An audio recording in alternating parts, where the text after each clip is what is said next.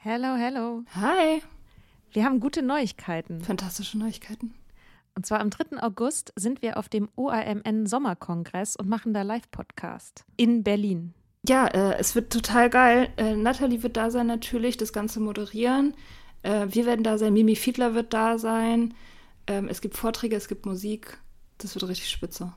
Genau. Und es gibt auch noch ein paar Tickets, aber ihr könnt auch Tickets gewinnen. Und zwar, wenn ihr eine Mitgliedschaft abschließt auf unserem Steady-Newsletter, den wir euch natürlich auch in jeder Folge und auf Instagram und überall verlinken, müsst ihr eine Mitgliedschaft abschließen. Das ist sowieso eine gute Idee. Da schreiben wir nämlich einmal die Woche sehr, sehr schlaue Dinge. Ihr könnt mit Soda Club up to date bleiben und vor allem könnt ihr dieses Projekt mit am Leben halten. Genau, ihr finanziert damit auch Ingos Arbeit und unsere Arbeit und dafür kriegt ihr tolle Texte von uns und Bonusfolgen. Es sind jetzt auch schon ganz schön viele Inhalte da, weil wir machen das ja schon eine ganze Weile. Das heißt, wenn ihr jetzt eine sportbillige Mitgliedschaft abschließt, dann kriegt ihr ja die ganzen Inhalte quasi der letzten, weiß ich nicht, zwei Jahre oder so, jede Woche, also hunderte Sachen, alle gleichzeitig. Das ist total krass. Mhm. Wenn ihr eine Mitgliedschaft abgeschlossen habt, könnt ihr uns eine E-Mail schreiben, schreiben, warum ihr gerne am Sommerkongress teilnehmen wollt. Und aus all denen losen wir dann die glücklichen GewinnerInnen. Yes. Mach Gut. das jetzt mal. Mach das. Und Mach das. Alle Links findet ihr in den Show Notes.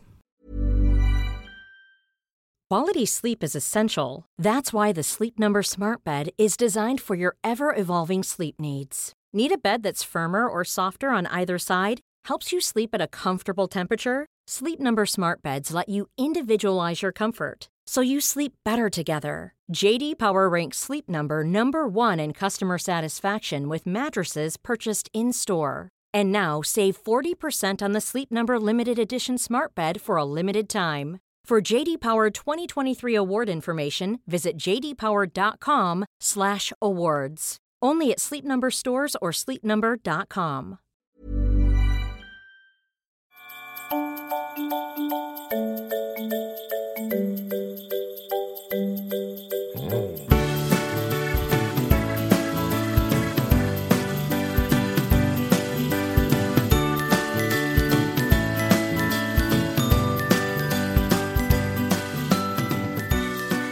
Diese Folge heißt Willkommen im Club, hast du gesagt, ne? Mhm. Und wir wollen äh, ein paar von unseren Hörern mit einbeziehen, die uns Fragen gestellt haben zum Thema Weihnachten.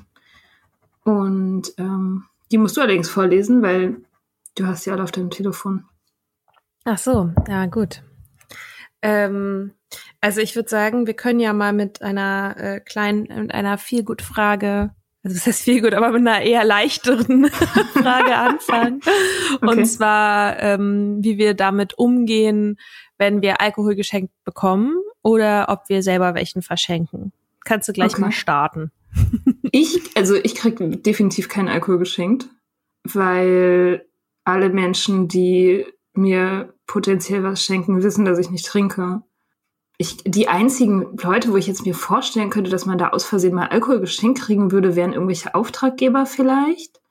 Aber das habe ich auch noch nie erlebt. Also, wenn irgendwelche Auftraggeber Weihnachtsgeschenke gemacht haben bisher, dann war das immer eher sowas, irgendwas ähm, Firmenspezifisches halt. Irgendwie, keine Ahnung, Technikfirma schenkt halt Technik und Schokoladenfirma schenkt Schokolade.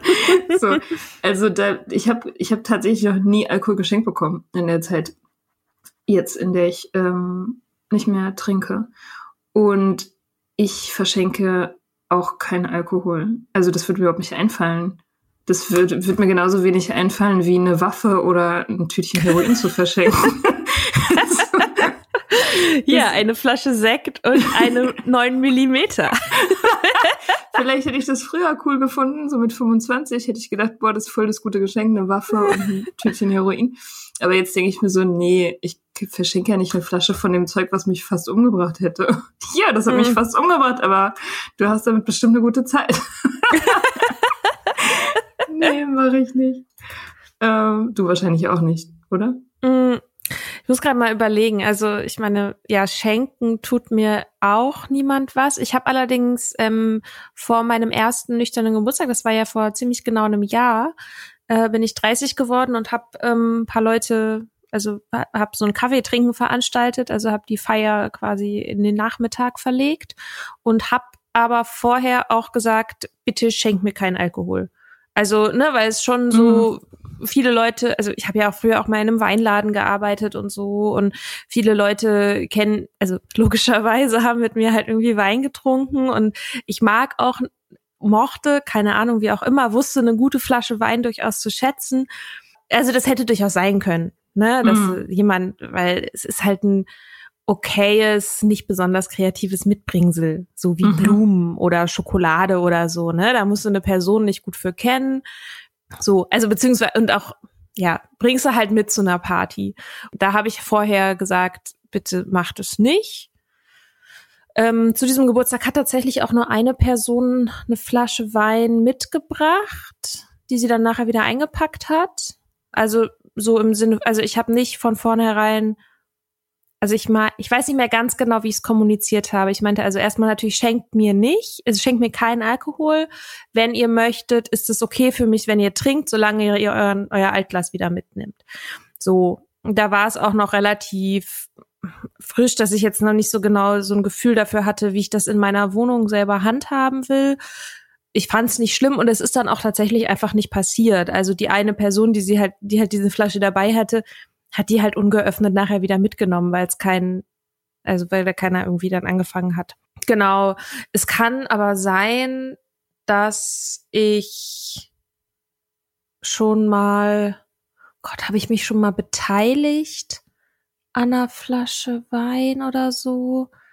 Ich glaube nicht. Also ich erinnere mich nicht. Ich ähm, wäre auf jeden Fall was, was ich jetzt nicht besonders toll finden würde, weil ich im Normalfall denke, ich, genau, es gab mal eine Diskussion bei uns im Freundeskreis, ähm, da haben wir einer Freundin haben wir Schlagzeugstunden geschenkt und da gab es eine Diskussion, ob wir da noch eine Flasche irgendwie Cremant oder sowas mit dazu tun. Und da war ich aber auf jeden Fall eine der Verfechterinnen, die gesagt hat, ey, wir haben hier voll das geile Geschenk. Und bevor wir jetzt hier eine Flasche für, weiß ich nicht, 15 Euro kaufen, lass uns doch lieber dann noch eine Schlagzeugstunde kaufen. So, weil das halt geiler ist als irgendwie Sprit. Und ähm, es ist halt, ist halt auch einfach echt ein lames Geschenk, muss man einfach so sehen. Ja. Genau. Ich glaube, wenn jetzt eine Person so richtig wegen Whisky-Liebhaber und ich bin irgendwo an einem Ort, wo es so einen speziellen Whisky gibt und dann könnte ich mir vorstellen, dass ich dem eine kleine Flasche oder sowas mitbringen würde. Mhm. So. Ähm, aber es ist, ja, ich, nee, also ich, aber ich kann im Großen und Ganzen sagen, ich verschenke es nicht und ich kriege es eigentlich auch nicht, so. Mm. Mm. Ist halt die Frage, was man macht, wenn, wenn man sowas doch kriegt. Ja, wenn ich sowas doch kriegen würde von jemandem, der keine Ahnung hat, dann würde ich das einfach nehmen und in irgendein, irgendeinen meiner öffentlichen Kühlschränke stellen.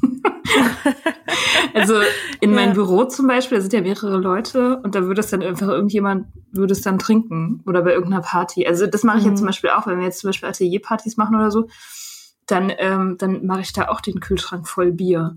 Also wenn da jetzt irgendwie 10, 15 Leute da sind und so, das, das, da habe ich zum Beispiel kein Problem mit, das zu machen. Eine mhm. Veranstaltung ist oder so. Und das würde ich dann einfach so machen. Ich würde es einfach irgendwo hinstellen, wo es dann irgendjemand abholt, sozusagen. Mhm. Und, ja. Aber hast du, hast du so ein alkoholfreies Heim? Also hast du Alkohol bei dir zu Hause für andere Leute? Nee. Mm -mm. Würdest nee. du auch nicht? Nee, mm würde ich, also ich wüsste erstmal mitten in der Pandemie und mein Freund trinkt nicht für ja, wen. Gut. ja, gut, stimmt schon. Ähm, ähm, aber nee, mich wurde schon mal gefragt von einer Freundin oder so, die hatte Lust, irgendwie ein Bier zu trinken oder irgendwie ein Glas Wein zu trinken, wurde ich gefragt, ist es okay, wenn ich mir selber was mitbringe? Und das ist eigentlich okay für mich. Äh, die Person soll es dann aber wieder mitnehmen. Also, weil ich denke mir so, warum? Also, für wen, für, für wen erhalte ich hier was aufrecht? Ich wie du selber gesagt hast, irgendwie was zu verschenken, was einen fast umgebracht hat. So ähnlich ist es auch so, warum soll ich das bei mir im Schrank haben? Also ich weiß nicht, ob ich jetzt völlig durchdrehe. Also zum Beispiel, wenn ich jetzt in einem Hotelzimmer bin oder so und da ist eine Minibar, ich verschenke da keinen Gedanken dran. Also hm. das oder vielleicht denke ich mal kurz, ah ja, da ist eine Minibar, aber dann kreisen nicht meine Gedanken irgendwie um den Alkohol. Also ich kann schon mit Alkohol in einem Raum sein und so, ohne dass das für mich groß ein Thema ist. Aber jetzt in meinen eigenen vier Wänden, nee. Also wie ist es bei dir? Ich habe äh, ich hab daran gedacht, weil ich, ähm, weil irgendwann mal mein Freund eine Flasche Bier bei mir im Kühlschrank gelassen hat, irgendwann im Sommer. Da hatte der Bier und hat es nicht komplett getrunken und hat dann die da gelassen und die war dann da und ich habe dann irgendwie am nächsten Tag oder ein paar Tage später war ich dann im Meeting und jemand hat erzählt genau das, dass er in einem Hotel war und dass da eine Bar war und die war nicht ausgeräumt und er hat dann irgendwie so voll Theater gemacht und hat diese Bar ausräumen lassen, dass da nichts im Zimmer ist. Und ich dachte so irgendwie weiß ich nicht, diese Flasche Bier in meinem Kühlschrank hat mich halt null interessiert. Also ich habe das halt registriert, dass sie da ist, aber so das hat nichts mit mir gemacht. Und dann dachte ich, dass ich das irgendwie blöd finden würde, wenn das immer noch so eine Macht über mich hat. Also, dass ich damit nicht im gleichen Raum sein kann. Weil ich habe irgendwie gedacht, es ist dann so ein, so wie als ob das immer noch, also als ob das so ein Wesen wäre, was mich irgendwie so aus dem Hinterhalt anfallen kann oder so. Aber das ist es ja nicht. Das ist ja einfach nur so ein Ding. So, also das, ich meine, das Problem, das, das Problem, was ich gelöst habe, das war ja ich, also das war ja mein Kopf sozusagen, das war ja was in mir drin und nicht was außerhalb von mir, weißt du? Und, und ja. das fand ich irgendwie so komisch. Dann, dann irgendwie dachte ich, und der Typ, der das erzählt hat mit dem Hotel, der war halt auch schon irgendwie, keine Ahnung, 15 Jahre nüchtern oder so. Und ich dachte so, boah, nee, ich will nicht, dass es nach 15 Jahren immer noch so ist. Es ist irgendwie, dass es so eine Macht hat. Aber es ist ja legitim, dass es das hat. Also wenn es das hat, dann hat's das, ne? Also ich finde eigentlich, also ich finde es total legitim, zum Beispiel bei einem Hotel, wenn man sich da Sorgen macht, dass das vielleicht, vielleicht ist es, wäre es auch gar kein Problem, wenn man dann da irgendwie ankommt. Am Ende trinkt man, heißt ja auch nicht automatisch, dass man dann trinkt, aber wenn man sozusagen seine Sobriety so weit priorisiert und auch das Gefühl hat, also dass man das auch muss, dann finde ich es völlig legitim, vorher bei einem Hotel anzurufen und zu sagen, bitte, wenn ich komme, räumen Sie die Minibar aus. Ja, klar. Und wenn die das dann nicht machen, dann kann ich verstehen, dass man dann sauer ist. So. Ja. Ähm, ich äh, finde es auch manchmal, ja, wie, wenn jetzt zum Beispiel in einem Restaurant bist und so was alkoholfreies bestellst und dir irgendwie Cocktails misch, mix, also vertauschen oder so. Mhm. Das finde ich halt, das, das finde ich tatsächlich echt scheiße. Also, ja. ne, man, ich glaube, wenn du halt in unserer Umgebung bist du dem so häufig ausgesetzt und musst so auf der Hut sein, dass du halt in dem Raum, in dem du dann zur Ruhe kommen willst, äh, zum Beispiel in deinem eigenen Zuhause oder in dem, an dem Ort, wo du schläfst oder so, dass du halt da diesen Kampf nicht kämpfen kannst oder willst oder, ne, also das kann ich schon irgendwie nachvollziehen ich bin da aber trotzdem natürlich bei dir, dass ich so denke, ja, also es ist halt cooler, wenn es äh, keine Macht hat, ne? Hm. Das ist irgendwie entspannter. Ja. Ja. Ja. Ja, ja also ich meine, ähm, die, der beste Weg, keinen Alkohol geschenkt zu bekommen, um nochmal kurz auf die Frage zurückzukommen, ist halt Leuten zu sagen, bitte schenk mir keinen Alkohol. Ja. Das ist, finde ich, sehr legitim, das zu ja. sagen. Ja, voll. Willst du die nächste Frage? Ah ja. Ich habe ja die. Hast die Frage gemacht. Wir haben doch beide Zugriff. Auf unseren Instagram-Kanal. Nee, das, das, lief doch über dein Konto, oder bin ich Nein, blöde? das lief über, nee, nee, das lief über unseren. Äh, du, ach, okay, das habe ich gar nicht gecheckt. Alles ich dachte, gut. du hättest das über deinen äh, Account gemacht. Nein, nein. Ähm, die andere Frage, glaube ich, ist, die haben wir eigentlich schon in einer Folge beantwortet, mehr oder weniger. Und zwar, was zu tun ist, wenn nahe Menschen um mich herum weiterhin trinken und mir regelmäßig was anbieten. Ich glaube, da sind die, die Tipps, die wir in unserer Weihnachtstipps-Folge gegeben haben, wahrscheinlich. Ich weiß nicht, ob Sie die Frage beantworten. Was meinst du? Wir haben, äh, ja, auf jeden Fall haben wir darüber geredet, was man, wie man Nein sagen kann, ne? Hm. Hm, ja, haben wir, haben wir auf jeden Fall beantwortet.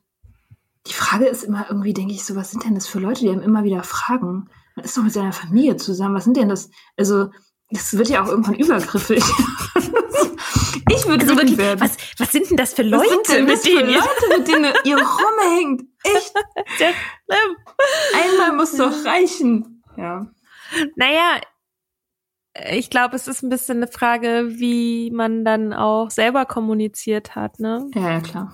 Also, Ja, ich weiß. wenn du sagst, ähm, ah, ich mache gerade eine Pause vom Alkohol oder oder das gar nicht thematisierst oder so, oder ob du sagst, ja, der Alkohol hat mich fast umgebracht und ich bin hier auf einer wichtigen, ich bin hier auf einer wichtigen Reise in die Nüchternheit und äh, versuche damit mein Leben zu retten, dann, also dann ist es halt, oder wenn dann jemand sagt, aber nicht mal eins, schon, schon ein bisschen, also da glaube ich, hätte ich, würde mir auch so ein bisschen der Geduldsfaden reißen, ehrlich gesagt. Also Ja.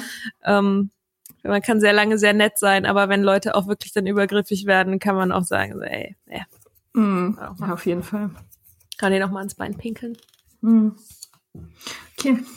Ja, äh, ähnlicher, ähm, also noch, damit wir das irgendwie alle alles genannt haben, das ähnlicher Punkt war ähm, der Dauerbeschuss, was ich schon einen sehr geil, ge geilen Kommentar finde zu, zum Thema Weihnachten. Ja, wie geht man mit dem Dauerbeschuss um? Ich glaube, auch da, das, da haben wir eigentlich sehr viel schon zu gesagt. Ich finde die, ähm, also ein, so eine Frage, die ich mega, mega spannend fand. Ähm, ich lese die einfach mal äh, vor. Meine vergangenen, sehr betrunkenen letzten Weihnachtsfeste, die Stories dazu äh, werden auf jeden Fall dieses Jahr zum Thema gemacht. Wie kann ich da reagieren? Ich schäme mich so sehr dafür. Und das bricht mir ein bisschen das Herz, Mhm. weil mir das total leid tut. Ja. Mm, Wie bist du damit umgegangen, wenn, also ga- gab es für dich öfter die Situation, dass Leute sozusagen alte Saufgeschichten von dir ausgepackt haben und sie de- deinem nüchternen Ich nochmal aufs Brot geschmiert haben? Gab's das bei dir? Nee. Also. Nee, aber ich muss auch sagen, ich schäme mich halt echt selten für Sachen. ich, ich weiß nicht, ich, ähm, nee, natürlich, natürlich ähm, habe ich die Situation manchmal mit alten Freunden oder so, dass irgendwelche Geschichten ausgepackt werden, die passiert sind, als ich mit den anderen zusammen betrunken war. Aber das ist dann nicht so, also das ist dann nicht so, oh, du warst so betrunken, weißt du noch, wie du damals irgendwie gegen den Schrank gelaufen bist, sondern das sind dann halt mehr so so Geschichten, so weißt du noch, wie wir da krass abgegangen sind auf die in diesem Park, als wir dann mit diesen fremden Leuten geknutscht haben und so. Das sind dann meistens irgendwie so halt so lustige Geschichten, also wo also wo ich wo ich halt keine ähm, keine Schamgefühle habe oder so. Und die Sachen, die paar Sachen, für die ich mich schäme oder geschämt habe, sind, glaube ich, Dinge, die anderen Leuten gar nicht so aufgefallen sind oder die andere Mhm. Leute gar nicht mehr wirklich wissen. Deswegen, also es gibt schon noch so Sachen, wo ich denke so, ah, aber Mhm. das sind Dinge, ähm, die ich persönlich schlimm finde und die andere Leute wahrscheinlich gar nicht so gesehen haben. Mhm. Äh, deswegen merke ich gerade, bin ich offensichtlich nicht qualifiziert, diese Frage zu beantworten. Hm, Ja. ja. wobei, ja, doch schon. Also, weil ich glaube, dass, also das Thema Scham finde ich einfach so mega, finde ich total wichtig. Weil es, glaube ich, zum einen ist es, also dieses Gefühl, nicht richtig zu sein, nicht liebenswert zu sein, ist, glaube ich, zum einen was, was einen ins Trinken unter anderem mitbringen kann, also was ein Faktor sein kann, um dem zu entfliehen. Und es kann aber auch ein Grund sein, warum man nicht nüchtern werden will, weil man sich dann ganz vielen von diesen Gefühlen stellen muss. Also ich glaube, was wichtig ist, ist der Unterschied zwischen Schuld und Scham. Also Schuld ist, bezieht sich ja auf was, was man gemacht hat, wofür man sich auch entschuldigen kann. Und Mhm. Scham bezieht sich auf etwas, was man ist.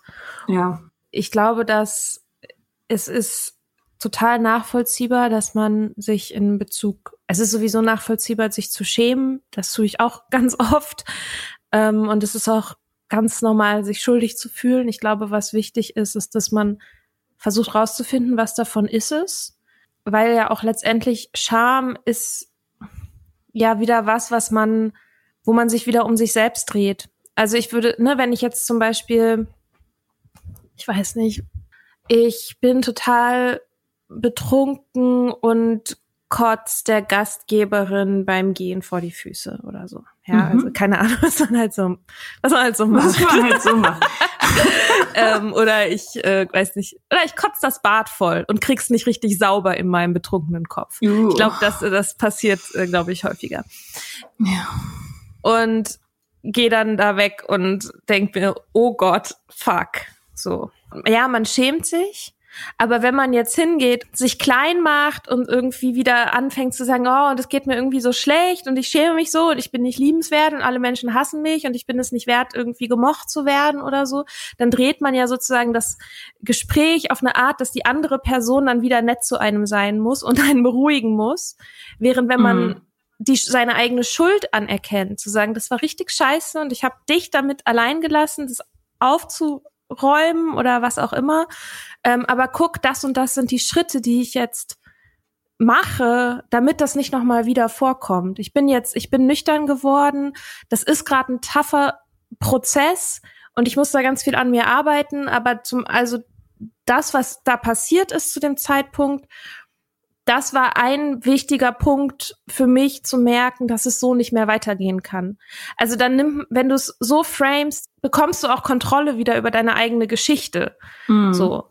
Ja. Und ich glaube, das ist halt auch ein interessanter Punkt, wenn man sich anguckt, wie andere Leute auch mit einem über solche Sachen reden. Sagen die, also beschämen die einen im Sinne von du bist falsch, so wie du dich, also nicht so wie du dich verhältst, ist Kacke, sondern du bist Kacke.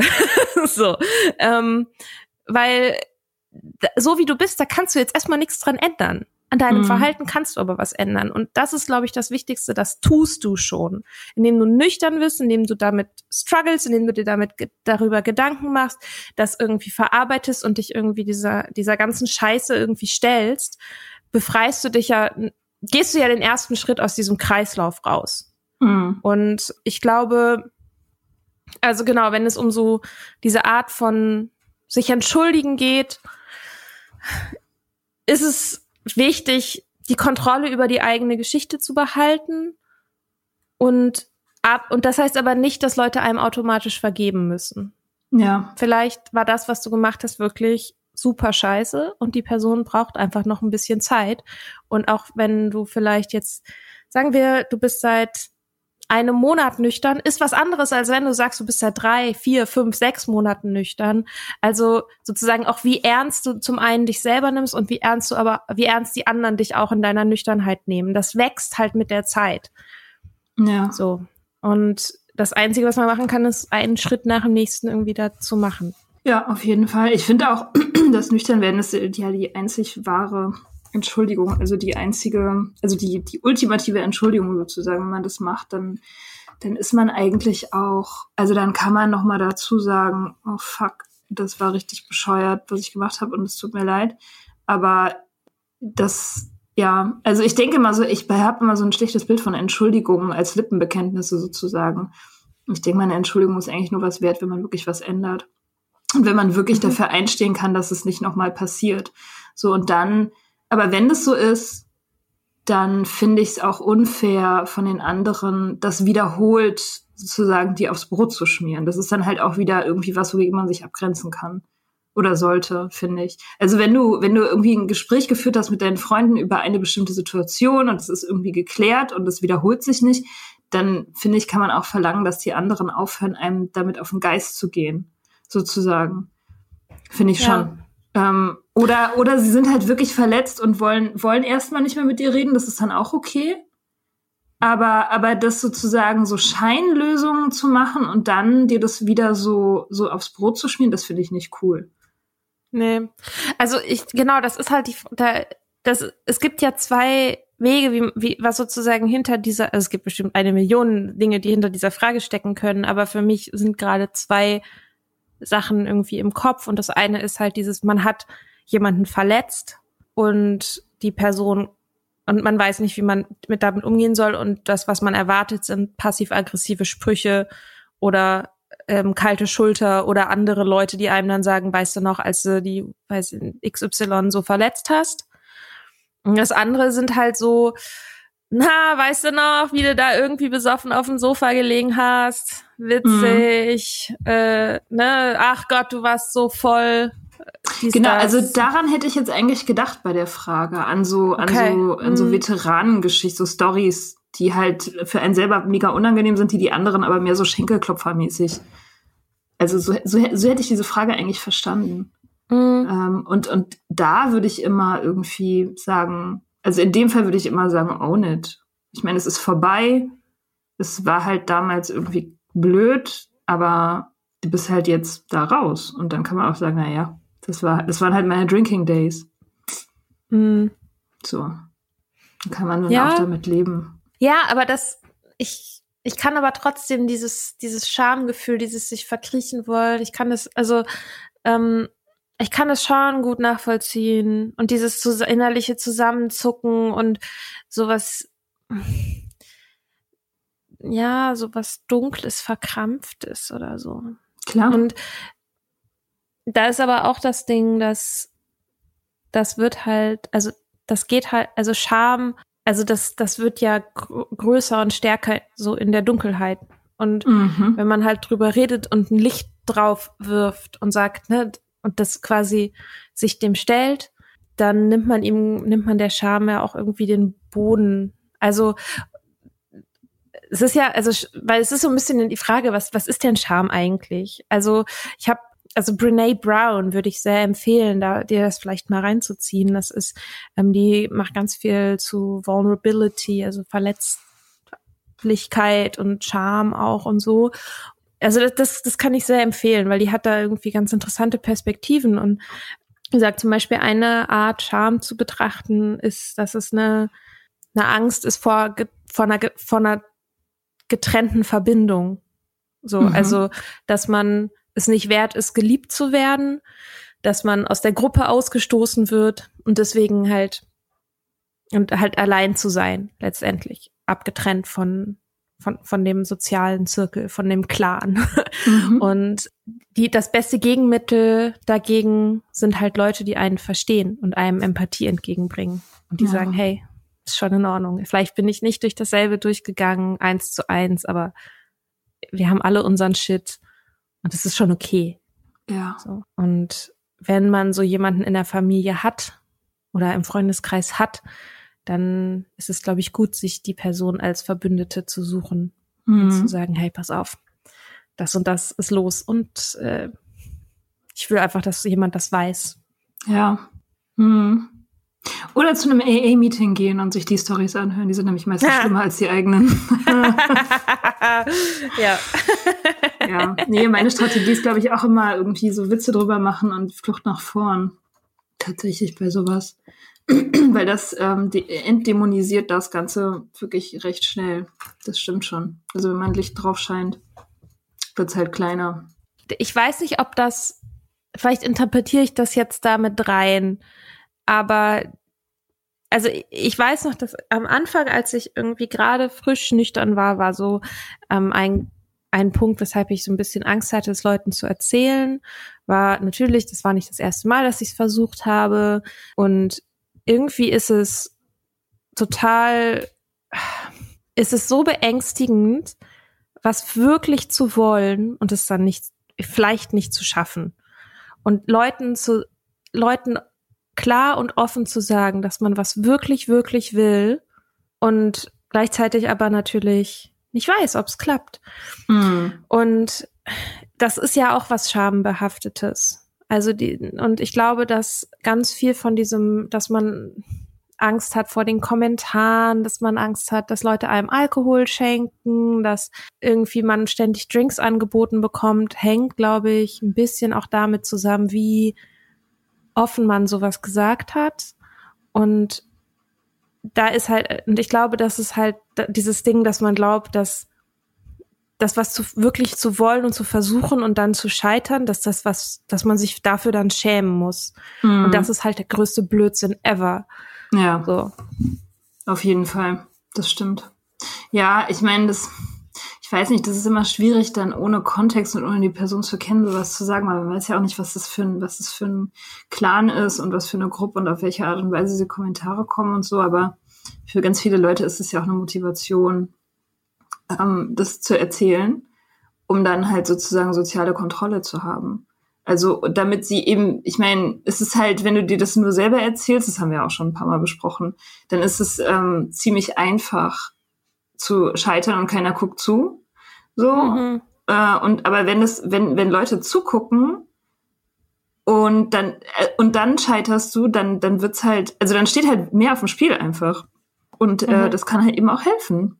Also kann man, man kann das ja auch so sehen. Man kann auch sein, sein zukünftiges Ich also sein schwächeres zukünftiges Ich äh, dadurch austricksen, dass man sagt, so heute erzähle ich allen Leuten, dass du morgen immer noch aufgehört hast. Und mhm. ähm, um dich accountable zu halten einfach, das ist ja auch eine Strategie. Also ich kenne ein paar Leute, die das auch wirklich so genauso durchdacht haben und geplant und so durchgezogen haben. Dass sie auch ausgerechnet so Leuten, die eher so missgünstig sind, das dann erzählen. Okay. Also, weißt du, so, so Leuten, die sagen, ach, du schaffst das ja sowieso nicht. Weißt du, so Menschen, die, die daran interessiert sind, zum Beispiel, dass du weiter trinkst und die sich dann freuen ah. würden, wenn du wieder trinken würdest. Ja. ja, das gibt's ja, ne? Ja, ja, ich wenn, weiß, dass es die gibt. wenn du denen dann auf den Sack. ja, genau. ähm, ja, in meinem Leben gibt's die auch Gott sei Dank nicht mehr. Oder ja, natürlich nicht. Jetzt nicht mehr. Aber wenn du denen sagst, sozusagen, du willst aufhören, dann das, äh, das wäre dann, das motiviert dich dann sehr viel mehr als nur alleine das zu versuchen. Also manche mhm. Leute. Das kann auch helfen. Also quasi die Scham für sich zu nutzen. Mhm, genau. Genau. Ja. Also wobei ich halt, ja, ich weiß nicht, ob dann Scham sozusagen das das sinnvollste Gefühl ist, aber, aber es hat ja was damit zu tun, Kontrolle selber zurückzuerlangen, ne? Also ganz bewusst die Entscheidung zu treffen, ah, okay, ich erzähl's meiner Tante äh, Ursula und äh, ich weiß ganz genau, dass sie dann gucken wird. Also, ne, dann hast du halt, ja, so wie du sagst, so dann, ja, dann hast du ja Kontrolle auch darüber zurückerlangt. Ne? Mhm. Also baust du dir ja deine eigene Geschichte. Mhm. Ja. Und erzähl, die Geschichte, die du dir erzählst, ist halt nicht die Geschichte von, oh, ich war irgendwie an Weihnachten da und Tante Ursula hat über drei Ecken erfahren, dass ich nicht mehr trinken wollte und jetzt stehe ich hier vor, habe ich ein Glas Wein vor mir stehen und sie sieht meinen, sie sieht, sie guckt hin und fragt sich, ob ich es schaffe oder nicht oder so. Ja. Ähm, fuck Tante Ursula. die Ursel. Ähm, ja, die Ursel. Ja. Ich ja. hoffe, keiner von euch hat eine Tante, die so heißt. Meine ja. Oma heißt so. Aber die, Was? Meine Oma heißt so. Bin, aber die interessiert ehrlich? sich überhaupt oh. nicht für oh. Alkohol. oder dafür, dass okay. jemand trinkt oder nicht. Ja. ja, Scham. Also ich meine, wie du schon gesagt hast, es ist halt ein soziales Gefühl. Und ich glaube, das funktioniert auch nur in sozialen Gefügen. So, es ist, ist ein Gefühl, was immer von außen kommt, was immer von außen ausgelöst wird. Ne? Also man, es, es hat ja schon auch seinen Sinn. Es ist sehr, sehr unangenehm, aber ähm, es hat eine, ja, es hat eine Funktion. Und ich denke mir ja immer, man, man kann, man sollte so viele wie möglich von diesen negativen Gefühlen instrumentalisieren und für sich nutzen. Das ist eigentlich immer das Beste. Hm. Ja, würde mich interessieren, ob wir diese Frage äh, zur Zufriedenheit beantwortet haben. Mhm. und wie es dann lief. Darauf bin ich auch gespannt. Ich hoffe, dass uns ein paar Leute schreiben, wenn die Weihnachtstage vorbei sind, wie es ihnen ergangen ist. Ja, das stimmt, das wäre schön. Würde mich sehr freuen. Ja, schreibt uns zwischen mhm. den Jahren, wenn ihr gerade nichts zu tun habt. Ja. habt. Ob gut oder schlecht. Genau. Alles. Erzählt uns ja. unsere, eure schambehafteten Stories. Ja, das ist auch geil. Das ist ähm, hier in dem Podcast Salsa Squad. Ähm, das sind ja zwei New Yorkerinnen, die den machen. Ähm, da haben die ein, ähm, ich glaube, sie nennen es Hoedown, also Ho wie, also H-O-E. Äh, aber auf jeden Fall werden da halt die peinlichsten. Also es ist wie so ein ist wie so ein Ablassbrief äh, oder so. Ich halt, da schreiben halt dann Leute irgendwie über Instagram so ihre. Äh, ich meine, es, also ihre Stories. Ich meine, es ist ziemlich häufig. Jemand hat sich irgendwie da und da in die Hose gemacht. Oder jemand hat das äh, Klo von XY voll gekotzt. Also das sind so das sind so die Klassiker. ähm, okay, ja. das kannte ich noch nicht. Wollen wir das nicht auch machen? Ja, Das ich habe auch machen, tatsächlich. Was hältst du davon? Ja, Ich habe so viele Geschichten, oh mein Gott. Und ich habe überhaupt kein, Echt? also Okay. wirklich, ich, ich habe da gar keinen Schmerz, Schmerzempfinden. Ich kann die alle ja, erzählen. geil. Ja, können wir super gerne machen. Ähm, ich habe nicht so viele tatsächlich. Ich habe ja sehr viel, also, also natürlich habe ich Geschichten, wo ich irgendwie Mist gebaut habe oder so, aber die sind, also ein Großteil davon ist auch so ein bisschen charming. Glaube ich. Natürlich, weil du einfach elegant bist. Und, also ich, ja, also aber für mich war halt das, ähm, also der die große, also ich sag so, ich sag mal so, dass ich mich meistens in Gesellschaft noch ganz gut irgendwie so unter Kontrolle hatte. Also es war dann eher so, dass ich irgendwie nach einer Party noch zu Hause weiter getrunken habe oder irgendwie halt dieses abends nach der Arbeit abzuschalten und mir da was reinzudrehen oder so oder dann gesagt habe, ich will lieber alleine sein und so. Also ich habe das sehr, sehr krass mit mir selber ausgemacht, weil ich halt sowieso schon so ein hohes Level an Charme habe, dass ich, glaube Mhm. ich, einfach dann, das ist, ähm, glaube ich, wenn es wirklich so passiert wäre, dass ich regelmäßig, also ja, ich habe dann eher den Rückzug gesucht. So, Ja. ne? Also äh, heißt nicht, dass ich nicht auch irgendwie Stories habe. Ja, aber ich bin natürlich trotzdem mega interessiert an deinen. Die höre ich mir auch gerne an. Okay. Ja, können wir machen. Können wir, können wir auch über Weihnachten machen. ist ja ein schönes Weihnachtsthema. ja, Okay. so ähm, was. Top 5 der schlimmsten Charm-Stories. Ja, ich meine, wenn es anderen Leuten hilft. Ich glaube ja immer, dass es hilft, sowas zu erzählen. Ja, glaube ich auch. Ich muss mal gucken, ob ich, also weil ich will nicht, ich will dann nicht so eine Charm-Stories von mir erzählen, wo sich Leute, also weißt du, kennst du das, wenn so äh, Frauen mit so richtig, also so einem richtig, so richtig klassisch schöne Frauen auf Instagram oder so was vom Body Positivity erzählen? Also nicht Ja. Body Po- Positivity ist für alle da, aber äh, also auch für die Schönen. auch für die schön. Aber weißt du, ich will dann nicht, weißt du, ich will dann nicht quasi das nüchterne Äquivalent zu so einer normschönen Frau sein, die sagt so, oh, ihr müsst euch einfach lieben. Ja, ich weiß, dann, was du meinst. wenn ich meine Story erzähle, dann, ne, dann Leute denken so, ey, Alter, das ist halt nix. so, ähm, davor habe ich Angst. Ja, ich verstehe. Also, weil da- weil dadurch vielleicht sogar noch mehr Scham entsteht. Mhm. Weißt du, das ist sowas, wo ich. äh, Ja. Aber das heißt nicht, dass ich, ja, ich überleg mal. Ich muss darüber nachdenken. Ja, I get it. Ich meine, das ist halt auch wieder dieser Effekt, ne? Es geht immer schlimmer. Das ist sich vergleichen, ne? Also das ist genau Mhm. das Ding. Also es gibt aber bestimmt, ich muss nur mal tief graben in meiner Seele. Okay. Ja, doch, klar, gibt's doch, doch, doch. Ich glaube, Ist ein bisschen Schlamm ganz unten unter all der Eleganz. Mhm. eine Eleganz, ja.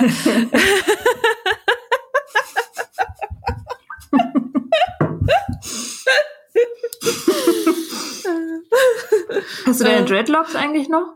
Oder hast du Ja, wollte ich gerade erzählen. Mein Freund hat, äh, wir haben jetzt die letzten Tage haben wir, haben wir so einen. Podcast gehört und er hat, äh, nee, er saß, äh, ich habe mich an ihn angelehnt, er saß hinter mir mit dem Kamm und hat stundenlang da dran Oh. rumgekämmt. Das ist so Ja, romantisch. richtig schön. Ja. Ja, es hat irgendwann auch ganz schön geziept. Ähm, übrigens haben wir einen sehr coolen Podcast gehört, der ist sehr cool, den kann ich sehr empfehlen. Passt auch ein bisschen zu so Charme.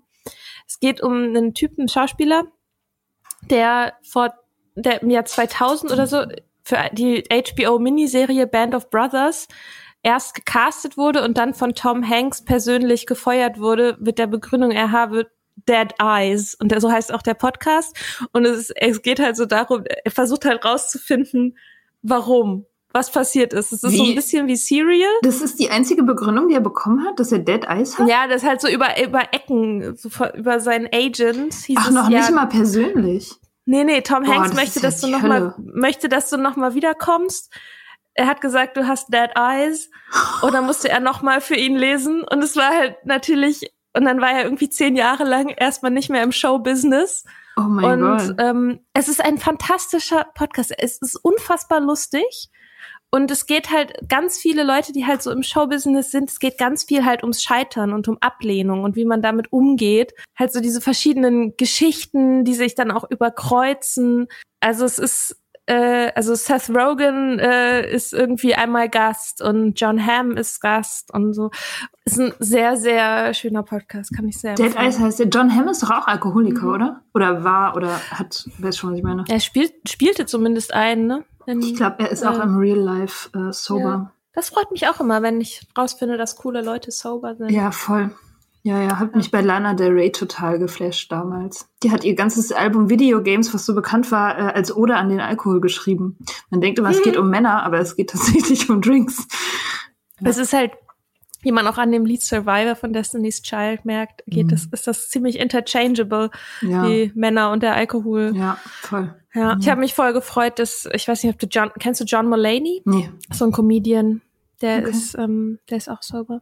Ja. Ja. Daniel Radcliffe, Harry Potter ist auch das sober. weiß ich auch, ja. J-Lo. Und diese Mhm. heiße Tante von, äh, von Ryan Gosling, wie heißt sie denn? Eva Mendes, die ist auch sober. Ja, Ja, okay.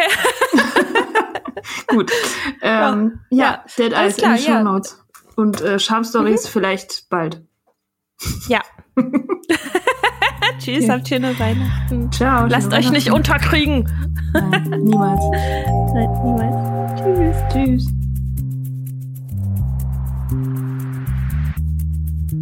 Wir hoffen, euch hat die Folge gefallen. Ihr findet unsere Blogs unter datesonthedrinks.com und richtignice.com. Folgt Soda Club auf Instagram unter sodaclub.podcast. Schreibt uns für Feedback, Fragen und Themenvorschläge. Und wenn ihr uns auf iTunes eine gute Bewertung hinterlasst, freuen wir uns. Bis bald im Soda Club.